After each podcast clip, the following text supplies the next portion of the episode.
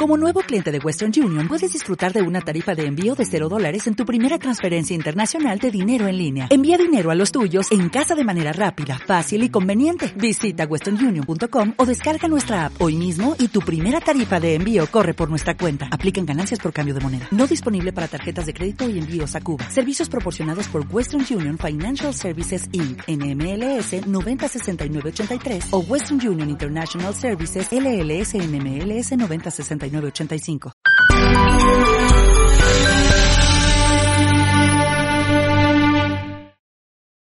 el tema que vamos a desarrollar en este día es rechazo al pecado. Bueno, estamos ya para desarrollar el tema rechazo al pecado y quiero leer con ustedes las escrituras en Segunda de Corintios capítulo 5, versículo 14. Ayúdeme a buscar su Biblia, segunda de Corintios 5, 14, para que juntos podamos leer la palabra de Dios. Y leemos en el nombre del Padre, del Hijo y de su Espíritu Santo. Porque el amor de Cristo nos constriñe, pensando esto, que si uno murió por todos, luego todos murieron y por todos murió, para que los que viven ya no vivan para sí, sino para aquel que murió y resucitó por ellos. Todos juntos del versículo 14, por favor. Porque el amor de Cristo nos constriñe, pensando esto, que si uno murió por todos, luego todos murieron. Vamos a hacer una oración por la lectura bíblica. Dios bendito, te damos gracias una vez más Señor, tú eres Dios hacedor de maravillas. Tenemos la oportunidad ahora de poder compartir la palabra de Dios, tu palabra. Podemos, Señor, glorificar tu nombre. Gracias te damos, Dios. En el nombre de Jesús, amén y amén. Sea nuestro Señor añadiendo más bendiciones a la lectura bíblica.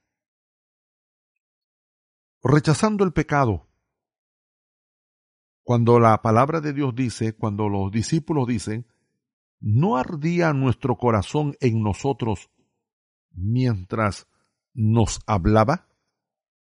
¿No ardía nuestro corazón en nosotros mientras Él nos hablaba en el camino y cuando nos abría las escrituras? ¿Se acuerda de esa, de esa interrogante? Esto era lo que se decían los dos peregrinos camino a Emaús. El uno le mencionaba al otro. Todo esto ocurría poco antes. Ya el Señor Jesús les había dicho, oh insensatos y tardos de corazón para creer. ¿Se recuerda este acontecimiento? Cuando el Señor momentos antes le había dicho, oh insensatos y tardos de corazón para creer, Así pues estos dos discípulos habían estado de acuerdo con el juicio que le dio el Señor Jesús. Era un juicio exacto, era la mejor definición de la, de la circunstancia en la que se encontraban estos discípulos del Maestro que estaban en el camino, puesto que ellos odiaban el pecado, odiaban la necedad, odiaban la mundanalidad, odiaban la duda que en ellos, en este, que en ellos mismos se encontraba en este momento. Es para analizar y medir cuánto tenemos que aprender cada día y pedirle a Dios para que el Señor nos nutra, nos alimente y nos guíe. Volviendo al acontecimiento de estos peregrinos en el camino ardía su corazón en ellos cuando ellos escuchaban lo que el Señor Jesús les decía abriendo las escrituras. Quizás había una parte que ellos no podían comprender, no, se, no podían razonar, pero lo que ellos sí sentían en lo profundo de su corazón era, como ellos manifiestan, ardía su corazón en ellos. Cuando Jesús les mencionaba, les hablaba de las escrituras, les hablaba de la Biblia, de la palabra de Dios. Todo esto me lleva a reflexionar. Un verdadero discípulo toma las cosas siempre así. Algo siente en lo profundo de su vida. Cuando uno recibe, escucha la palabra de Dios, uno ya no es el mismo. Cuando uno recibe la palabra de Dios, uno ya no se queda en el mismo lugar. Uno empieza a rechazar todo lo que es imperfecto. Uno empieza a despreciar todo el pecado. Uno empieza a alejarse de toda la maldad. ¿Por qué? Porque todo lo imperfecto es llevado a la luz. Cuando la escritura llega a nuestras vidas, cuando la palabra de Dios llega a nuestras vidas, todo lo imperfecto nuestro es llevado a la luz. Él siempre obra de esta manera. Es que Dios es luz. Y como Él es luz, Él alumbra nuestra vida, alumbra nuestros corazones, nuestros requerimientos, nuestras preocupaciones. Entonces el discípulo de Cristo siempre va a estar de acuerdo con la palabra de Dios, con la palabra que se habla, con la palabra que se enseña, con el mensaje de Dios. El discípulo de Cristo se humilla a sí mismo, porque nos sintonizamos con la palabra de Dios. Por eso ellos podían decir, arde nuestro corazón cuando escuchaban las escrituras. Es que el discípulo de Cristo se humilla cuando oye la palabra de Dios. Y esto es precisamente lo que agrada a nuestro Dios. Porque es Dios el que está actuando en él y cuando Dios actúa en el discípulo de Cristo, cuando Dios a través de su palabra actúa en tu vida y en la mía, mi amado hermano, quiere decir que usted y yo nos hacemos aptos para toda buena obra. ¿Qué le parece? Es todo un proceso, un proceso maravilloso que nos enseña Dios, que nos enseña la palabra del Señor. Si mencionamos al patriarca Abraham, vamos a mirar que Abraham tuvo que ir por el camino de la muerte para poder alcanzar la promesa. Toda esperanza humana había llegado ya a su final. Abraham ya estaba al final de todo, el camino. Pero algo que miramos en la vida de Abraham es que aunque este camino era de muerte, era difícil, pero al final él iba a alcanzar la promesa, donde ya no quedaba más esperanza humana, pero sí quedaba la esperanza en Dios. Es justamente que en medio de, en medio de esta circunstancia, en medio de esta circunstancia, necesidad o situación como usted le quiera llamar, Abraham no se debilitó en la fe. Abraham se mantuvo firme como viendo al invisible, llamando por su nombre lo que no se ve como que se ve. Solamente en medio de esa circunstancia hay solamente una persona que puede recibir la gloria. Cuando se acaba ya toda esperanza humana, cuando se acaban ya todas las oportunidades terrenales, cuando ya ese camino es de muerte y pareciera que ya todo se pone tinieblas, oscuro, o no hay ya esperanza. Pero cuando los hombres en medio de ese camino de muerte se fortalecen en la fe en nuestro Dios, en la fe en nuestro Señor Jesucristo, es cuando entonces los hombres solamente le pueden dar honra y gloria a Dios, es cuando Dios recibe esa gloria, porque ya no hay nada más que nosotros podamos hacer. Ese es el punto importante en medio de las circunstancias. Ese es el mundo, ese es, ese es el momento importante en medio de todo lo que estamos hablando en nuestras vidas. Quiere decir, tenemos que alcanzar victoria, pero victoria sobre el pecado. Es importante que todos alcancemos victoria sobre el pecado, que rechacemos el pecado. Porque cuando los hombres confían en su propia fuerza, entonces vamos a tener dificultades. No confíe en su fuerza. no confíe en la fortaleza humana, confíe en la fuerza de Dios, porque cuando los hombres confían en la fuerza de Dios, entonces en esa fuerza nos perfeccionamos. Es importante que sigamos solamente las huellas y las pisadas del Maestro. Quizás las cosas no van a ser tan fáciles como uno lo esperaba. Pero dice la Biblia, diga el débil, fuerte soy. Nos vamos a fortalecer. Nuestra debilidad se fortalecerá en la fuerza de nuestro Dios. Por ese lado, tendremos victoria. Pero si los hombres quieren fortalecerse en su propia fuerza, lo único que sufrirán es derrota tras derrota, dolor tras dolor, y cada vez irá de mal en peor. Entonces, conclusión, usted llegará a conocer y entender cuál es su propia debilidad. Es importante que rechace el pecado. Es importante que desprecie el pecado. Cuando los hombres desprecian el pecado, podemos decir que estamos madurando, que estamos creciendo en la fe. Podemos decir que a través de cada una de las circunstancias, nosotros cada día tenemos que abrazarnos más de la palabra de Dios, que tenemos que agarrarnos fuertemente de la promesa de nuestro Señor Jesucristo para que llegasen, para que llegan, para llegar a ser partícipes de su naturaleza divina. Alabado sea el nombre de nuestro Señor Jesucristo. Todos los hombres tenemos que ir por este camino todos los hombres tenemos que llegar al punto en donde tenemos que negarnos a nosotros mismos. Es algo maravilloso estar con Cristo juntamente crucificado. Y usted dirá, pero ¿por qué? Porque cuando uno está con el Maestro, con Cristo juntamente crucificado, como dijo el apóstol Pablo, entonces podemos recibir en el corazón nuestro, podemos recibir más luz, más luz. ¿Para qué? Para alejarnos cada día más y más del pecado.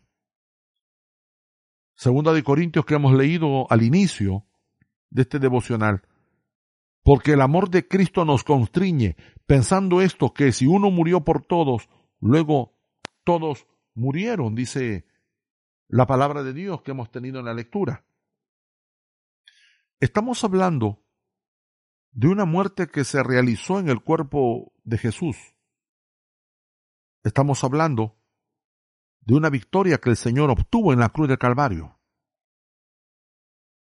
Estamos hablando de cómo el Señor en su misericordia nos dio la oportunidad de poder ser victorioso. Estamos viendo también que el Señor desprecia el pecado que el Señor vino a salvarnos aquí a la tierra. Él murió por nosotros para darnos vida. Quiere decir, para alejar el pecado de nosotros. Entonces, el camino que tenemos que desarrollar es el camino de la santificación, es el camino de la purificación, es el camino de guardar la palabra de Dios entonces tenemos que aborrecer el pecado, tenemos que despreciar el pecado, porque lo que mora en nuestra carne, en su momento, saldrá a flote. Yo le hago una pregunta, ¿qué es lo que mora en su carne? ¿Qué es lo que usted tiene en lo profundo de su corazón? En todo este tiempo de cristiano, en todo este tiempo de vida religiosa que puede tener, o de creyente como usted le quiera llamar, quiero decirle, en algún momento va a salir a flote lo que usted tiene en su naturaleza humana, lo que usted tiene en su carne, lo que usted tiene en su corazón.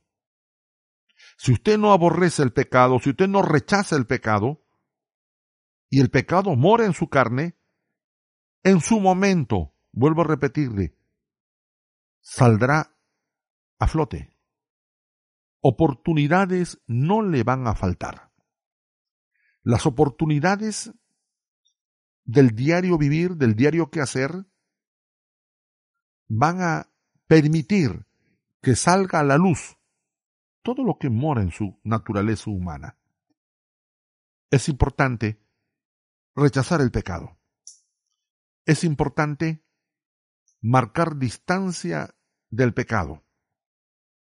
Cuando usted aborrece el pecado, entonces se negará a usted mismo. No buscará su gloria, sino que buscará la gloria de nuestro Señor Jesucristo. Entonces, llevaremos nuestra, nuestro yo, lo llevaremos para que pueda morir y pueda vivir en nosotros la voluntad de Cristo. Para que, le estoy diciendo, para que su yo, su ego, su voluntad desaparezca y pueda fortalecerse y pueda crecer la voluntad de Jesús en nuestras vidas. Le estoy diciendo, le estoy hablando de la vida de Jesús. Si la vida de Cristo está en nosotros, entonces las circunstancias, los, las dificultades, los problemas de nuestro entorno van a hacer que la vida de Cristo salga a la luz. Esto solamente puede ocurrir cuando aborrecemos el pecado. Cuando aborrecemos y rechazamos el pecado, entonces podemos ser aptos para servir en esta nueva vida que es la del Espíritu. Y cuando uno está en la vida del Espíritu, cuando uno está en el Espíritu, es cuando podemos decir que uno está libre libre de la ley que controla nuestra naturaleza humana. Quiere decir que usted va a aborrecer el pecado. Y si aborrece el pecado, usted quitará el pecado de su propia vida. Entonces, vamos a vivir como nos enseña las escrituras, como nos enseña la palabra de Dios, con la vida de nuestro Señor Jesucristo, una vida de santidad, una vida de fe en el Rey de Reyes y Señor de Señores. Es una vida verdadera, es una vida maravillosa, es una vida genuina vivir en el Espíritu. Cuando los hombres no andan en el Espíritu, cuando los hombres no viven la palabra de Dios, ellos solamente quieren tener, quieren mantener una fachada, quieren mantener eh, lo externo en orden, ellos solamente están preocupados en el qué dirán, en el, en el agradar a los hombres. No agrade a los hombres, no quiera mantener en orden lo de afuera. Es importante que esté en orden lo de adentro y lo de afuera. Si lo de adentro está en orden, entonces el Espíritu puede guiarnos hacia esos enemigos en nuestra propia naturaleza humana. Por eso dice la Biblia, por el Espíritu haced morir las obras de la carne. Es maravilloso ser guiado, ser guiado por Dios, ser guiado por el Espíritu Santo. Es importante hacer morir las obras de la carne por el Espíritu. Es que el Espíritu de Dios es el que nos trae claridad. Es el Espíritu de Dios el que nos trae vida. Es el Espíritu de Dios el que nos trae justicia. Vivamos la palabra de Dios en esta mañana. Vivamos la palabra de Dios en este día. Llenemos de fortaleza nuestras almas. Quiero orar con usted, dándole gracias al Señor por todo esto. Una vez más, mi Dios, te quiero dar gracias. En esta oración también quiero presentar las peticiones que cada uno de, tus hijos están enviando a las redes sociales. Señor eterno, cada una de esas peticiones las pongo delante de tu presencia. Dios eterno, cubre con tu sangre preciosa. Guarda nuestras vidas, mira a los oyentes, protégelos, sus parientes, sus familiares. Mira a las personas que están en los hospitales, extiende tu mano de virtud sanadora. Mira a las personas que están en las prisiones. Señor eterno, hazlos verdaderamente libres, sálvalos, mi Dios. Señor eterno, detén el COVID-19. Pon tu mano. Intervención divina, por favor, Padre bendito. Te lo pido con todo mi corazón, mi Señor. En el nombre de Jesucristo. Amén y amén. Permanezcamos en la promesa de entrar en el reposo de nuestro Dios. Fieles a Cristo, fieles a Dios. Camine con valentía en este día, llénese de gozo, de alegría. Que el Dios de los cielos te siga bendiciendo en sobremanera. Por mi parte, muchas bendiciones. Dios lo bendiga. Hasta entonces.